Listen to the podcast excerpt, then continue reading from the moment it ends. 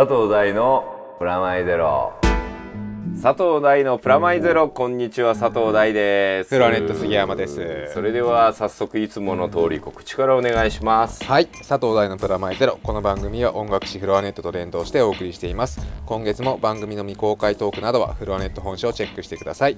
フロアネット今月の特集は機材の特集になってますフロアネット1冊300円。本屋さんやレコード屋さんまたはフロアネットのウェブサイトからゲットしてください。よろしくお願いします。はいというわけではい今月は久々にゲストもいない通常放送、そうですね。どうだったんですかフランス。僕もなんか随所随所聞いてはいるんですけど、だからギリギリまで行くとか行かないとかはなかったの？あのあなたは。僕はなかったです。あの 早い段階でないなんでよ。まあね今回ははい。初海外そうですね。マサルさん。ああマサルさんが。そしてメグさんもはい。急遽参戦。すごいですよねメンバーが。そう。言ってるメンバーがすごいっていうの。あの最初心配だったんですよ。ノリがほら言ったじゃん前の放送でも言った学園祭というか、はい。あくまでもう本当ファンによるファンのためのはい。ファンのイベントで、例えばあの僕とめぐちゃんが出会ったきっかけにもなってる、ジャパンエキスポは、すごいこうちゃんとしてるっていうかいやいやちゃんとしてないっていう意味でもない。違うな。オフィシャルなというか。すあの企業も入ったりそれこそ国とかも入ったりしてるような、日本そうですね。文化政府もなんとなくこう認めてるような、はい。そう文化事業になってるから行った、行くとさはい。ちゃんとしてるんですはいケアも含めて、それで言うと本当にコミケみたいな、まだインディペンデントそうそうそうそうそう。な雰囲気がそれがね僕は逆にダラスも好きだし、まあこのパリ漫画も好きなんだけど、そんな中ね初海外とかほら今までちゃんとコンサートとか、はい。はい。取材とかで行ってるはい。方は大変なんじゃないかなと、ちょっと違いますからね。そうそうそうそう思ったんですけど、意外と順応あ2人ともあの勝手に文化祭みたいで楽しいって言って、はい。コスプレ写真をどんどん撮り回ってコスプレ審査員をやってるはい。メグさんと、はい。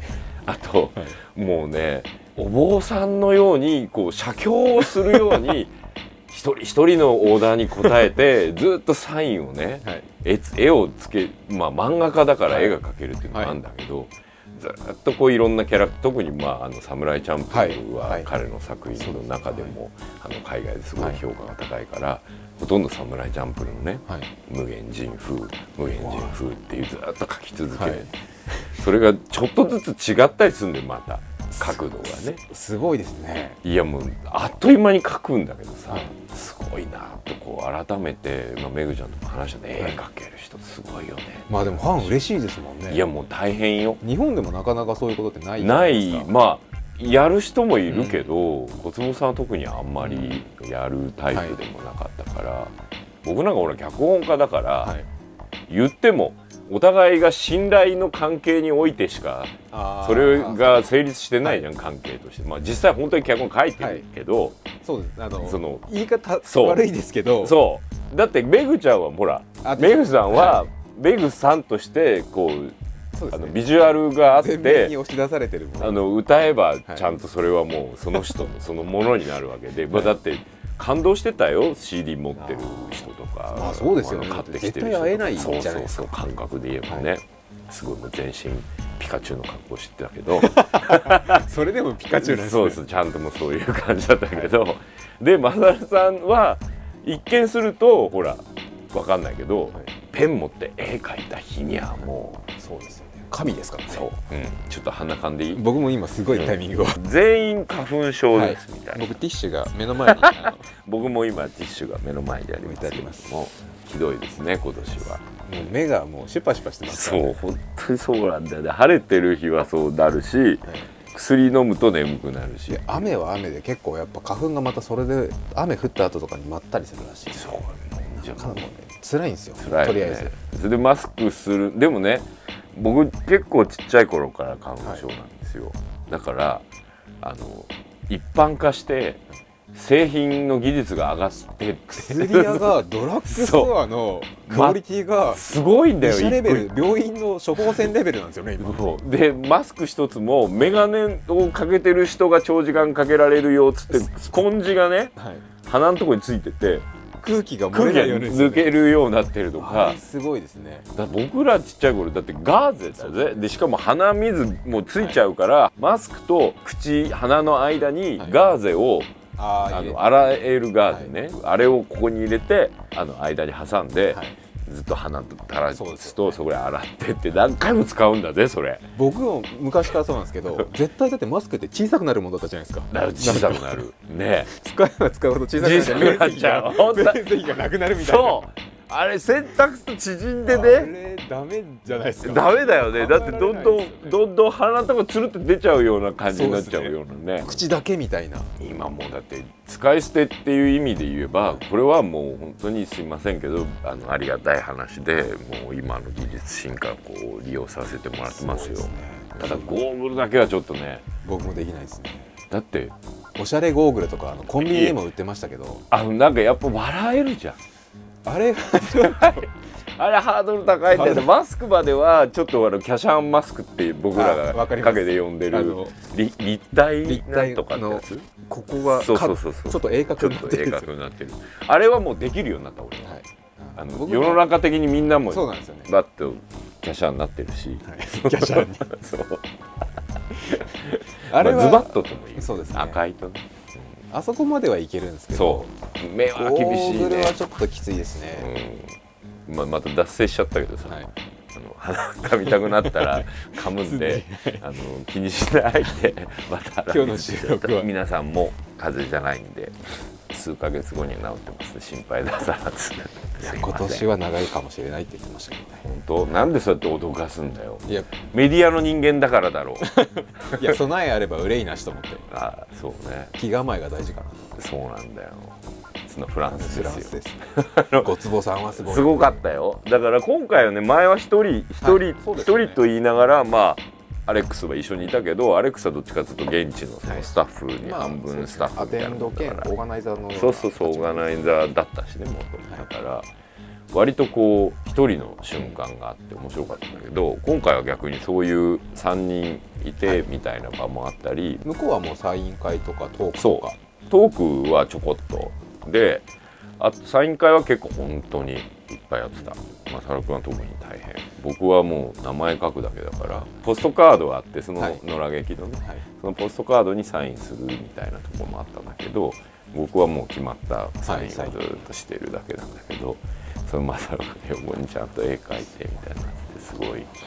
んで大変じゃないですか、はい。みたいな話聞いたらいや漫画家だから毎日描いてるからああなるほど。漫画描いてるよりは好きな絵描いてるだけだからそうですよね。そこまでみんなが思ってるほど苦行ではないって言われて かっこいいなと思ったよ。ビジュアルで見せられるっていうのは強いですよね。そうだね。大さんもね脚本書いてあげるっていうのもなかなかできないですからね。あなたのために物語書きますそれはもうなんだろうな共有感がないよね。ね。ああるんだよ。もっとはい。深いところでは、はい。例えばその作品についてとかはい。話してくれる人がいたりとかすると嬉しかったり、あこういうこと海外の人思うんだっていうのを聞けたことは嬉しいから、俺サイドはとっても嬉しいんだけど、向こうサイドにね証明できるものが少なくて申し訳ないなと思うね。名前をせめて漢字で書くぐらい、はい 一応日本人だよってとこぐらいまあ一応ほらメイキングみたいな DVD にも出させてもらえる機会もちょこっとはあるから、まあファンの人ならば同じ顔ですよみたいなのあるけどでもそれにしたってさまあそんな感じでしたよ。結構だって長く行かれてたもんそうそう。でみんなというかイベント自体はえっ、とね52月の5と6だったんですけど、向こうの時間でね、はい。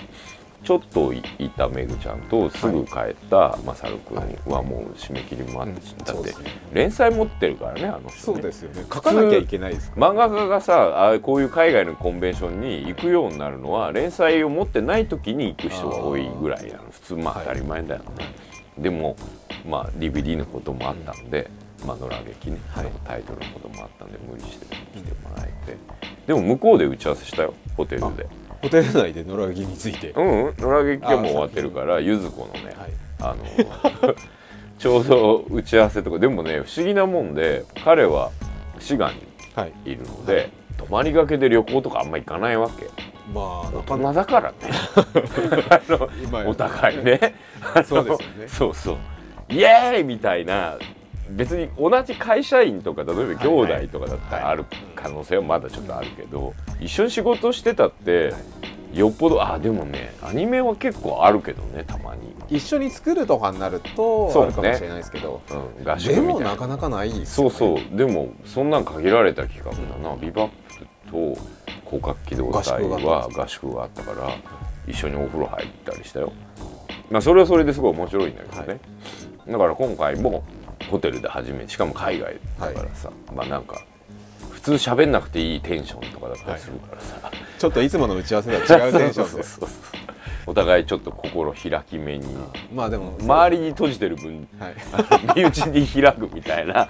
そうですね。言葉の問題とかもそうそうあるるじゃんだからあまあもちろんね向こうの人は日本大好きっていうかまあパリ漫画ってぐらいだから、すごくフレンドリーだしでもやっぱり英語もお互い拙なかったりフランス語と日本語だったりするから、そういう意味で言うと一緒に行ったうんマサル君とは結構お話ができて、はい。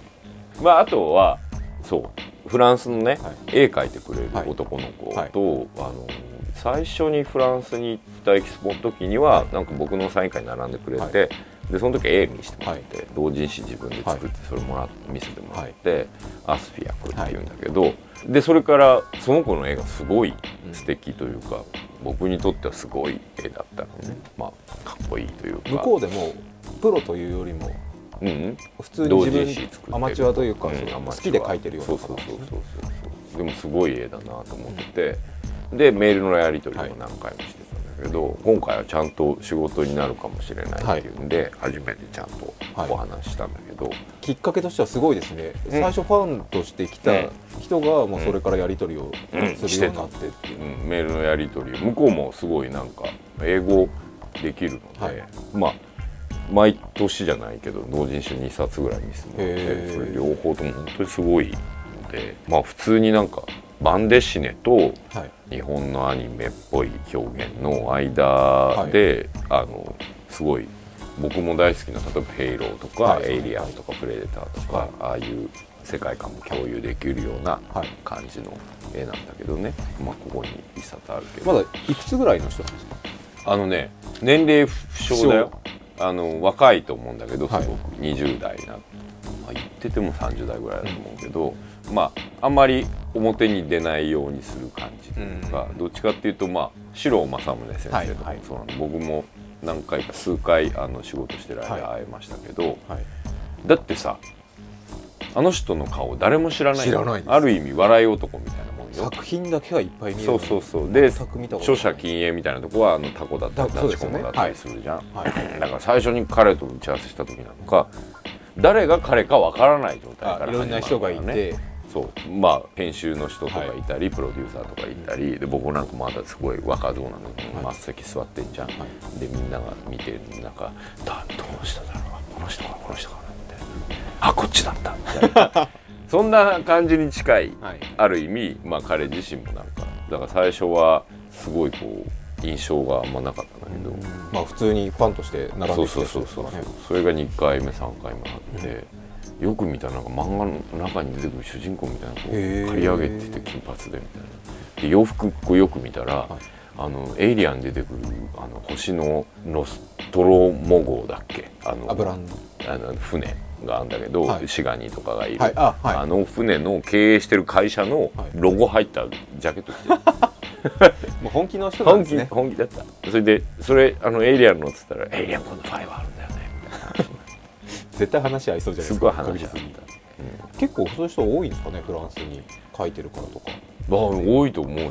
まあ別に日本の作品だけが好きとかいうわけじゃなくて、別にあのいろいろあのアメリカの映画も、うん。フランスの映画も好きでっていう中に普通に基礎教養的にあのアニメも入ってるって感じ。だね、いやでも今みうん作品見せてもらってもなんかすごいですもんね、すごいでしょ。すごいですね。普通に日本語も出てますし。日本語はなんか微妙に間違ってる感じが可愛いんだけどちょっとなんかグレードランナーに警察って好きなの貼ってあるような雰囲気っていう感じかな。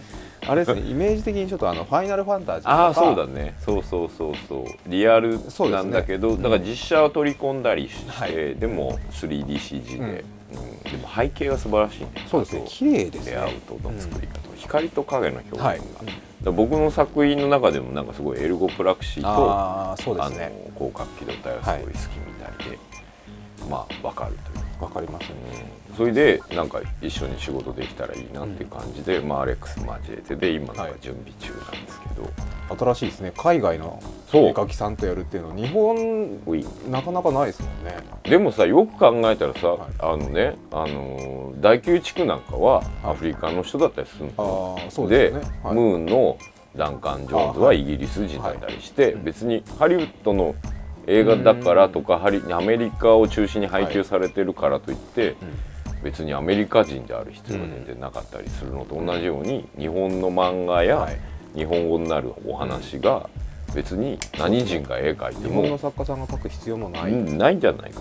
な逆に言うと僕の逆パターンは結構あるんですよ。例えば日本の、はい。日本人が物語を作って海外の人が絵描くってパターンももちろん今回みたいにあるはあるし、はい。もうあの韓国の人とかでやって角川とか出たりもしてるんだけど、逆ももう始まってて、まあ、要するにどっちもうんこれから増えるべきうん。だと僕は思ってて。まあその辺もフラットに考えて。そうそうそうそう。だって鉄痕キンクリートまああ安藤さんこの間のね。はい。あれなんか演出。マイケルですもんね。そうそう。マイク・アリアスだからねあの人アメリカ人で、はい。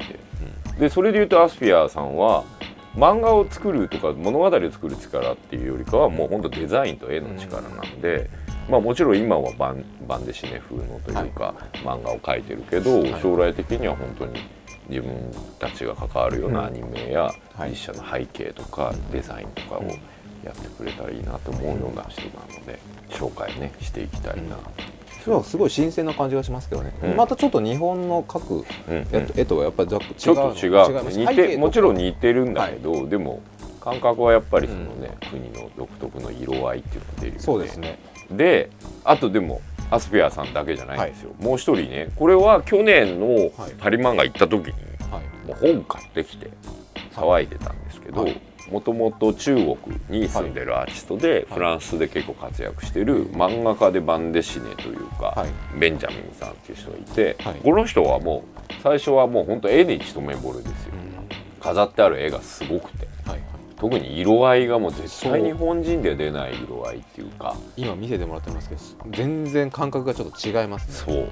でもキャラクターとか、はい。佇まいとかは日本の漫画そうなの、ですね、うん。で中国の人で、なんかね音楽を感じるっていうかあまあ雰囲気で言うと上条敦さんとか、田島翔さんとか、ああいう雰囲気もある、そうですだけどあの人たちほらモノクロの貴公子でしょ、もうこの人はもう原色からバリバリっていうすっごいいろんな色使う人でいやもうすしかも手書きもあるし、はい。まあ漫画の方も書いてて漫画の方なんかは多分パソコンというか、コンピューターの両方使える人っぽいのもあってすごいなと思ったんですよ。でその時名刺と本買って、はい。で一旦帰ってきて、はいで次行くじゃん今回、はそしたらこの人たち来てるよってサイン会へでー。来てるって言うからオファー時間取ってもらって、はい。で実際会いに行って、はい。そしたらもうもちろんフランス語と中国語なんですね。そうです。フランス語版で出てるんで、うん。でもまあ中国の人なんで、フランス人で中国語を訳せる通訳の人がいるわけです。そこにうちは僕は日本語で、はい。日本語ができる通訳のフランス語ができるアレックスがいるじゃん、だからその会見というか、初対面でお話しするときに日本語からフランス語フランス語から中国語はい。になって僕と、えーベンジャミンがお話しするみたいになるんだけど、僕はすごいそういう絵が好きでとはい。かで前回、うんまあ、来た時にこの本を買ってみたいな話を説明したら向こうは向こうで僕の関わった作品のアニメーションを結構見ててくれてて、はい。あの話もすごく早くて、はい。まあ一緒に仕事しましょうってなったんですよ。新しい出会いが結構いろいろとありましたね今回は。本当特徴的というかリアルだけどちょっとファンタジーな。そう。でもね色の使い方が本当に綺麗で、でサインしてもらったんですけど、はい。あの画集ももらったのでね、これをサインがしてあってもうカラーでしたんだけどもいきなりすごいっすね。筆で書いて最終的には指でずっとこう整えるみたいな指まで使っちゃうみたいな感じだったよ。なんかストリートアートじゃないですけど。そうそうそうそうグラフィティとか、うん。しかもなんかお話結構聞いたら、はい。スタジオを持ってて、はい。北京にね、はい。でそこに5人のスタッフがいて、はい今なんかアニメーションというか動く絵というかそういうのをやろうとしてるところだみたいな。基本じゃあ北京で中国でうん書いてる方なんですそうそう。うわすごいっすね。すごいでしょ。今もう素の声が出てるいただきました。いやすごいっすね。ですごいでしょ。なんかいろんな絵が描けるんですね。そうなの。で日本であんまり紹介されてないので、出たらまあ一緒にお話を僕が作って、彼はもともとライターだったのって、へえライこんなにか絵が描けるライターなんですか、でも漫画家としてもだから出てたみたいで、なんか漫画アニメっていうよりももうちょっとアーティスティックな。そう。だからそのアスピア君もそうだし、うん。ベンジャミン君もそうだけどはい。やっぱフランスを経由してるというか、うん。バンデシネとか、はいなんていうんだろうなグラフィックノベル、うん。あのアメコミでいうところの、まあコミックがあってグラフィックノベルがあって、まあバンデシネがあってみたいなどんどん絵の比率がねすごく止まって見えたり動いて見えたりみたいなのがあると思うけど、まあそのコミックと、まあ、バンデシネのどっかの間に漫画っていうのは、まあ人によってはすごくこう劇画タッチだったりそうですね比重がいろいろそうそうそう大友さんとか、うんあのシロさんみたいなのもあれば、まあ逆にこうワンピースの小田さんみたいなのも含めて全部漫画っていうののどっかにこの2人も多分はい入るような感じがするので、割とあれですねなんか20 21世紀以降のうん絵的な感じはしますね。本当？でも日本人が見ても日本の漫画に影響を受けてるなってことは分かるけど、それが今までだとちょっとなんか残念な方向にあわかります。なんかまあ近いような感じですけど。なんつうのかなちょっと残残念というか角度的に惜しいみたいな、はい。まあ、中にはちょっとずれちゃうみたいなね、はい。人もいてっていう中、今コリアにすごいいっぱいいい漫画家さんとかがいて、これフランスと冒険漫画ってここの編集の人ともお話ししたんだけど、はい。全部フランス語なんだけど、はい。あの書いてる人はみんな韓国なんだけど、絵見るとエアギアみてえだな。そうですね。日本人の書いてるのとなんか変わりがないような感じはしますね。そうそうそうそう。もう差異がなくなってきてるんだったら、うん。まあ、一緒に仕事した方がいいなと。はい思い始めた時期にまあその2人とかには会えたまた違う感じですもんね感覚的には。そうだね。今もう場所の差もないのでないね。リアルタイムで一緒にできますからね。そうスカイプで打ち合わせしてるし、今。で見せる見せ方も前だったらこういう人たちと組んでっつってなんなんお金がすごい例えば代理店が必要でとかってなりそうなんだけど、もう漫画と絵のレベルでやるんだったら、全然あのフラッシュだったりとか、まあ、ネットの技術を使ったりとかすればあの近しいことを見せる、うん。僕らの希望になるようなプレゼンができるようなはい。時代でもなってきてるので、はい。2人とはそれぞれと、まあ、ある意味プレゼンじゃないけど、はい。最終的にはやっぱう動くような、うん。2人とも映画的な思考がすごい強いんだけど、そういう作品で一緒に仕事できたらいいなと思ってる。結構じゃあ2人ともアニメ漫画も見て映画も見て全部もう通過してるので。そうそうそう。そういう感じがすごく作品からも出てるしあった話でもはい、映画の話とかするしたりとか割と共通言語ができてるようなそうそうそうそう。この番組でよく言ってるあのこうさんとも話したオタクの基礎教養みたいな話にちょっとつながるんだけどそれが中国の人でもフランスの人でもあのみんな共通の言語があってすごいいいなとは。でまあそれが不思議なのは僕が10年とかはい。脚本家ですごい日本のお客さんに向けて日本人のアニメーションを作ってたのは、彼らがそういううん。文脈も理解した上で作品を作ってて、うん。今そういう人たちと僕が仕事ができる時代になりつつあるっていうのは面白いなと思逆になんかう。うん。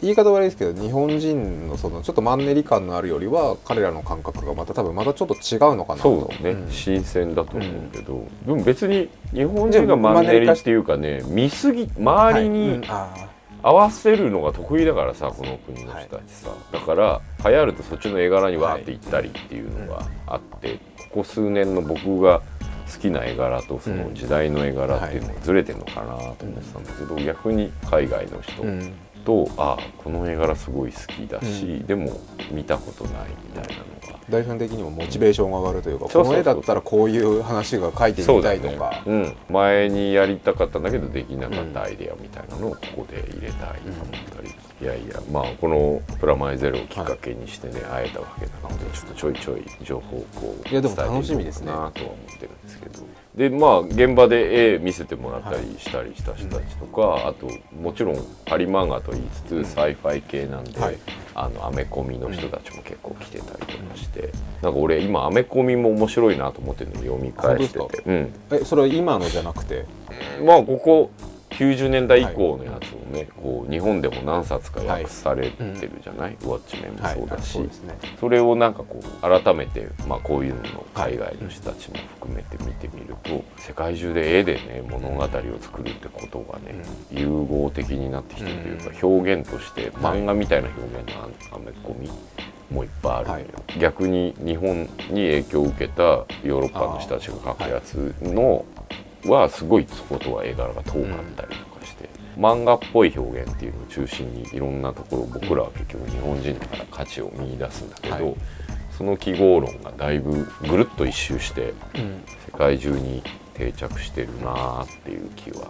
だから逆に言うともうちょっとすると絵柄の特権性みたいなのがなくなっちゃうので逆に面白くなるし大変になるだろうなと、どこも一緒になっただけにそこからもう用意どんですからね。そうそうそう。もしかしたらビジュアルは地域性がない分、うん。その物語とかで地域性を出したりとかが必要になってくる。価値観とかうん。ね、が。でもあんまりその価値観がきつすぎると、うん。わか理解されなかったり、でもご理解されないことを勝手に理解することでヒットして、だってはい。春日とかなんかあそうですね。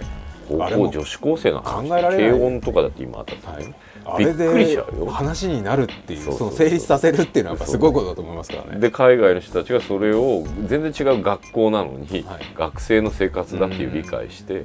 楽しんでるっていうのも面白いし、日本の女の子はこうなんだっていうそうそうそう見れるっていうのは面白いよ。なんかだからポッキーが帝って名前でものすごい売ってるしね向こうで。みたいですね。その話は聞いて。そうそうそうそう。だからそれ女子高生がポッキー食ってるって日本のアニメ見すぎじゃって本当に 本当に日本の女子高生がポッキー食ってるかっていうとそんなポッキーよりいっぱいいろいろあるからポッキー食ってる子もいるけどみたいな。一部分でしかないけどそこだけがククローズアップされちゃうでしょ。みんなメイド喫茶行ってんじゃねえかみたいな。そんなみんな行ってねえよみたいなみんな秋葉原に行ってるんじゃないかと思われる悪いことじゃないですけどそれだけじゃないよそうだね。だからまあ海外に関してもみんながみんなその萌えばっか好きなわけでもなくて、こういうのが好きな人たちもいるんだな。前回こうさんも言ってましたからね。そう。またね自分を奮い立たせたシリーズみたいな、話になってますけどもう本当に鼻がひどくて申し訳ないね。なんか止めたいですもん、ま、鼻水が出ないようにボンドとかで止めたそうそうそうそう。なんかそういうのに近い鼻の周りに塗るやつとかもあるじゃん、でもあれさ鼻の周り塗って数秒すると鼻が痒くなって鼻噛みたくなって噛んじゃうとあの液体落ちちゃうよねあそうなんですかいやおお落ちちゃわない？だってだって鼻まあ鼻水がねそう。その繰り返しをしてるような気がします杉かっていうか。俺いろんなものにアレルギーなんだけどさ。はい。アレルギーってすごいこう世界と自分の間にあるよね。わかりますそれ。言ってる意味わかる。わかります。僕もアレルギーいくつか持ってるんで、うしかも自分だけみたいな感ん、じもうあるよね。なんかそう壁を感じるというか。コンプレックスじゃないですけど。皮膚皮膚に近いというか、は世界と自分の膜があるそうそうそう間になんかあるような気がするよね。で本当にさその鼻炎の薬とか飲むとさ止まったりするじゃん、はい人間って機械だなみたいな俺の知らないところでそういうボタンを押すやつがあるんでしょみたいな感じがねするよね。ありますね。僕も薬なしでは生きていけないんじゃないかっていう雰囲気ですダメな気もするんだけど本当にそうだから頼っちゃうよね頼りますね。僕風邪とかも風邪ひいてもとりあえずやっぱ気持ちの問題かもしれないけど薬飲もうみたいな感じになりますからね。本当にそうなんだよ。それに俺俺ほら結構偏頭痛持ちなんだけど、季節の変わりね、はい。これから来るあの雨降ったりとか、あの気温。どうどういう仕掛けでそうなってるのかよくは僕は分かってないけど偏頭痛になるからその時もすぐ薬飲んで腰が腰痛持ちなのでとりあえず季節の変わり目とかダメでマッサージ行くとあのさダメでもうん。俺良くなってるんじゃないかと思ってそうだ2日ぐらい持つみたいな。プラシーボエフェクトっていう言葉がありましてね。本当にそうなのかなって気なりますね昔ねちっちゃい頃遠足で車酔いをするうん。子供たちっているじゃんか、はいで酔い止めだよって渡されると大丈夫だっていう、でもその本当に酔い止めが途中切れちゃった。はい。そこに胃腸薬をね、はい。まあ、そんなに害にならないような胃腸薬をはい。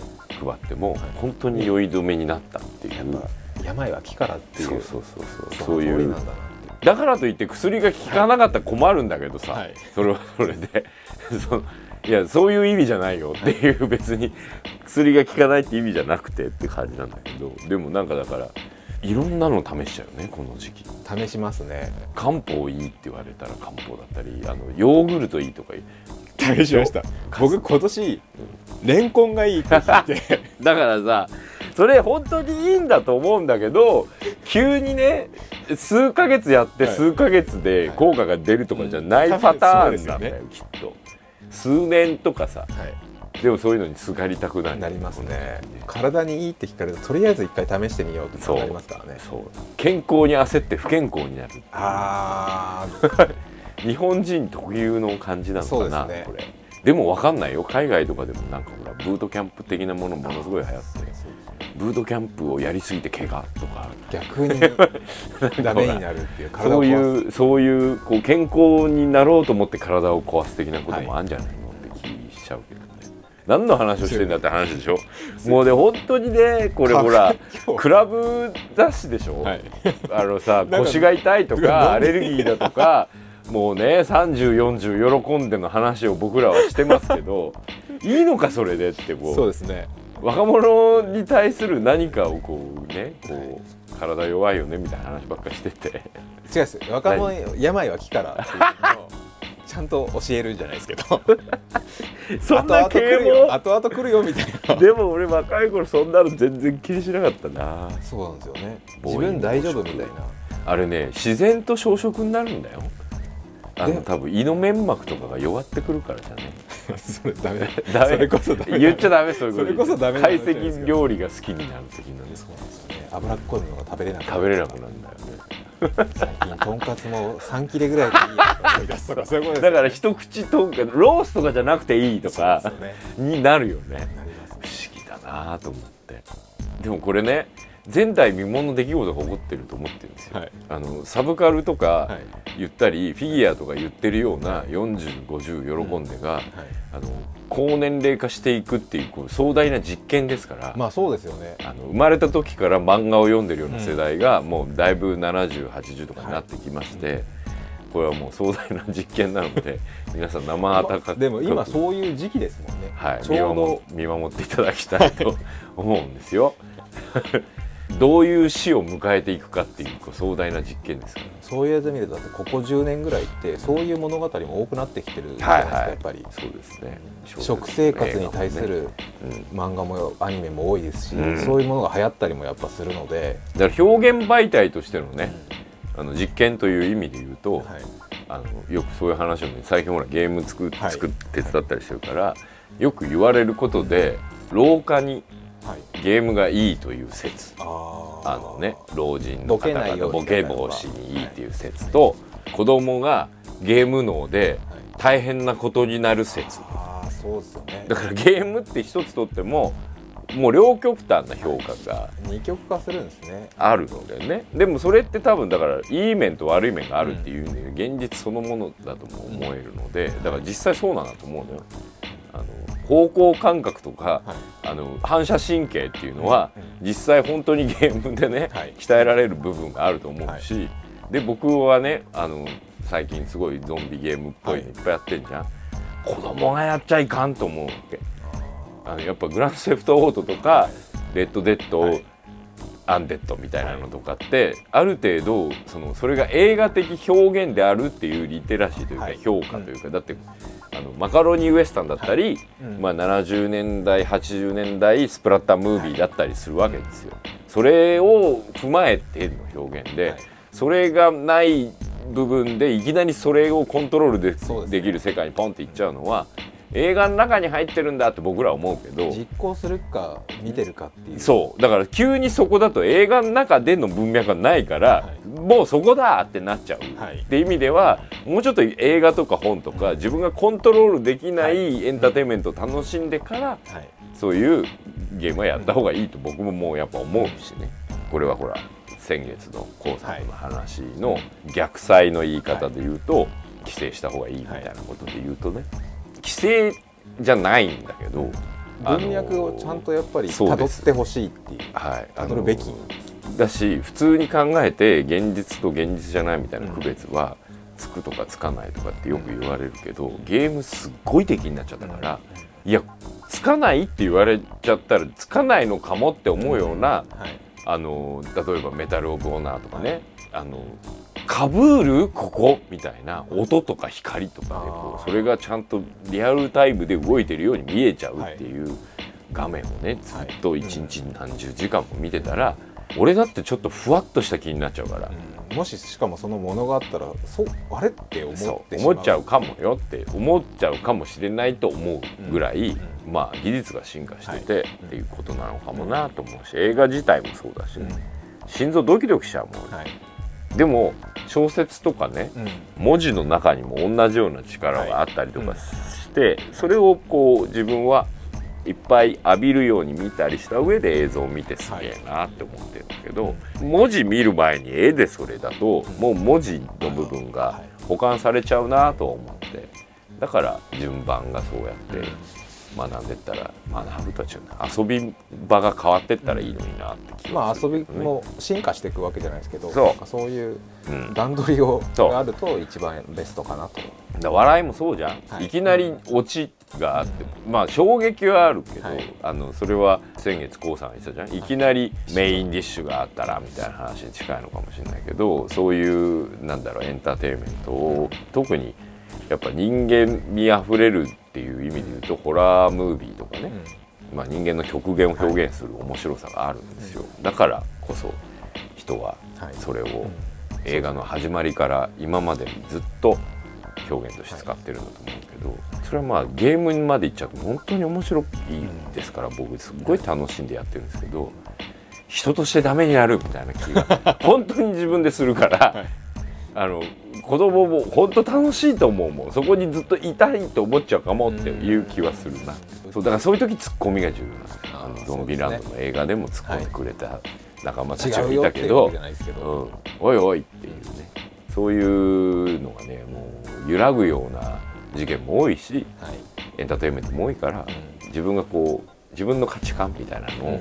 僕そういう時こそよく本を読んだりするようにしてます、すごい話の飛びようですね今日なんか。はい、花粉が間に入っちゃったからすごいそういうこう飛び方しちゃったんだけど、まあ全般的にはあれですよ。あの通常営業はいつもこういうことに最後なるっていう、そうですね、はい。思いもかけないようなところに飛ぶ そうね。でもやっぱ人と会うのは面白いね。いやでも海外行ってても、だから逆にまあ海外っていううんその場所柄もあるでしょうし、うん。そこでまあ言葉が通じないことがまたちょっとそうなんだよ、面白かったりすうん、だから摩擦と壁みたいなうん感じで,、で大前提として摩擦と壁あるよねってうん。お互いが思ったとこで、じゃあないとこどこだろうって探すのがうんすごい面白い。よね、まあコミュニケーションを取る必死に取らなくちゃいけないそうそうそうなりますからね。そうそうそうあの街にいてもそうね、あの電車乗る一つとっても。そうですね。だってとんでもないとこにとんでもない時間に置いてかれちゃうかもしれないって思ったらわからないいです必死になりますよね。そう。だから世界を認識しようとすうるん。スキャン能力があの日本だと落ちてんだなって思うよ、そうですね。危機管理能力眼鏡は外して歩けるもん。日本にいる場合はね。でもフランスにいる時はものすごい眼鏡してたよ出口っていうのが S から始まる単語なんだっていうのを覚えておかないと大変だみたいな。生きていくことがもう必死ですからね。そうだって E っていうスペルから始まると勝手に思っちゃうじゃん。エグジット的な。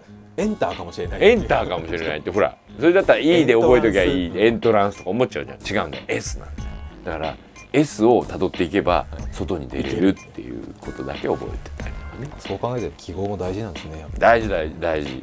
で記号の罠にはまっちゃうこともあるわけ。ね。例えば緑で「いい」って書いてあったら出口なんじゃないかって、あの言語を勝手にはい。想像しちゃったりするってことで言うと、だから横にいる人のマークの方がうん。あのよく分かって大事だったりっていう男便所女便所みたいなもんだけど、そういうことを感じてこう、はい。ちっちゃいながらも楽しい毎日を本を読みながら過ごしてるんですよ。本はね省エネルギーだよ最高のエンターテインメントをものすごい小さいエネルギーで人間の脳にあの効果的にエフェクトするよ。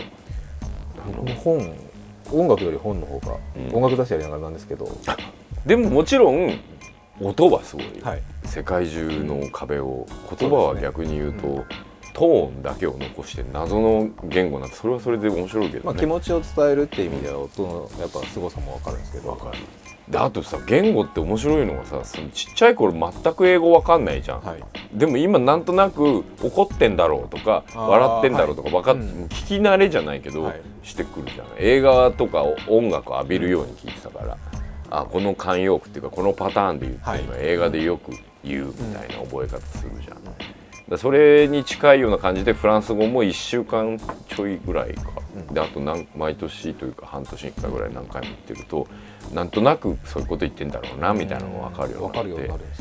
それって結局文字で見てたら多分一生分かんないんだけど音と文字一緒だから、まあ、あと表情とかそうね。そうそう表情とかも、だから言葉ってそういうふうに伝えたら早い。でも文字はその分抜け落ちちゃうわけ。うんはいはい。で自分で足すわけですよそこをはい勝手に。ね、うん。可愛いって言われたらいろんな価値観で可愛いを足すんだけどそこが面白いっていう感じでそこが足りないって思うんじゃなくて面白いって思うと面白くなるかなコミュニケーションの面白みですよね、うん、また今年もね行きたいと思ってるんですけど真面目な話いっぱいしちゃったよ、そうですね。間に花粉がすっごい入ってたけど、突然のいろいろ行き行ったり来たりもしましたけど、そうだね。くしゃみを耐えてる間に思考能力が違うところにつながったりするのがすごい面白いけど僕もくしゃみ必死で耐えてました。収録だったんで。鼻水はまだしもくしゃみはできないそうなんだよ。みんながびっくりしちゃうみたいなね。みんなも花粉の人はあの気をつけてあの防御しかないですよ。ね。止める段になる前にやっぱもうねマスクそして顔を洗うが一番効くかなって手と。あそう手もね手がやっぱすごいらしい手洗ってで何がこの前ニュースで見たんですけど、手が一番顔とかを触るので。ニュースで見たことをポッドキャストで言うな。手って本当にすごい細菌も含めてついてて。ついてるよね。それを目描いたりとか口に一番近かったりするのでそこから入っちゃうらしい。粘膜だからね、うん。鼻と、まあ、涙と鼻で要するに防衛本能なわけじゃん、うん。あのそうですね、まあそうです鼻水が出るアレルギーって拒絶あのそうそう。防衛本能いやーってこういやーって言ってブワーって出てるってことだから嫌って言われないように洗うっていうことだよね、そう重要なのね。清潔に。一時期そういう本ばっかり読んでてさ免疫 反応とかあの多田さんという方がすごいね、はい。面白いんだけど自己免疫反応まあちょい前ぐらいにお亡くなりになられちゃったんだけどすごくこうまあ細胞って利己的というかですね、はい。自分以外嫌っていうふうにこう一個一個遺伝子とか思っててまあ臓器移植とかね、はい。拒否反応まあ、最終的な子ですからね。そう。一番ミニマムな、はだからわがままとか人が言うとかさ、い、言うじゃん。寛容とか言うじゃん、もうそれ以前にもうあのアレルギーも含めて自分っていうのがすごいシステム上確立されてるじゃん、そこに一番その人の本性じゃないですけど一番のオリジナルが、そうオリジンがね。それがねそういうコアと、あと、うん、結構どうでもいいって思ってる外角とああのー戦ってんですね。それは面白いなと。それってでも人間のそれぞれもそうじゃん、はい、そう。だからそこに阻害するもんがあるのかな、うん。それはまあ言葉だったり、宗教だったり国だったり。ってでもその摩擦がねあるからって前もなんかこの放送でも言ったけど、摩擦があるから旅に出ようと思うし、なんかであそっくりって思う瞬間なんだろうね。あの DJ もそうなんだけどさ、曲がぴったり合った瞬間にテンション上がるのにちょっと近い、あゴジラ好きなんだ。あそこのシーンいいよねってお互い「いやいいよね」っていう瞬間合致する点ですうん。ね、まあ、ちょっとそういうのが最近すごい好きで、そういう数学っぽい本読んだりとか、シンメトリーの本読んだり。パズルがはまったような感覚が。そうそうそう。面白いよね。もう3月もう終わり。春ですよ花見ですよ。そんな季節なんですね。そんな季節でございますよ。そしてこの番組から始まったねはい。僕の団地好きは、はい。団地団結成を経て今年の春は団地花見をしようかなとも思って。うこの前見ました。見たのねあのユーストでずっとひたすら見てました。原稿を書きながら。2回目の方かな。二回目の。うん。またでも春までにはやろうとしているので3回目やろう。この前放送では夏ぐらいかなみたいなこと。そうそう。私はなんか早めになりそうな感じいやあれは行きたいなと思いが、はましい、でもねちょっとこう面白くなってきたんでその辺もお伝えできればと、そのうち団地団もゲストに呼んでダム団と対決とかやってみたいなと思います。たダムダン仲間を作ってからもしれないダムダム団を作ってください。今一人しかいないので。そうだね。まあそんな感じで、はい。今月の「プラマイゼロ」は佐藤大と、フロアネット杉山がお送りしました。ではまた来月です。来月には花粉終わってるといいな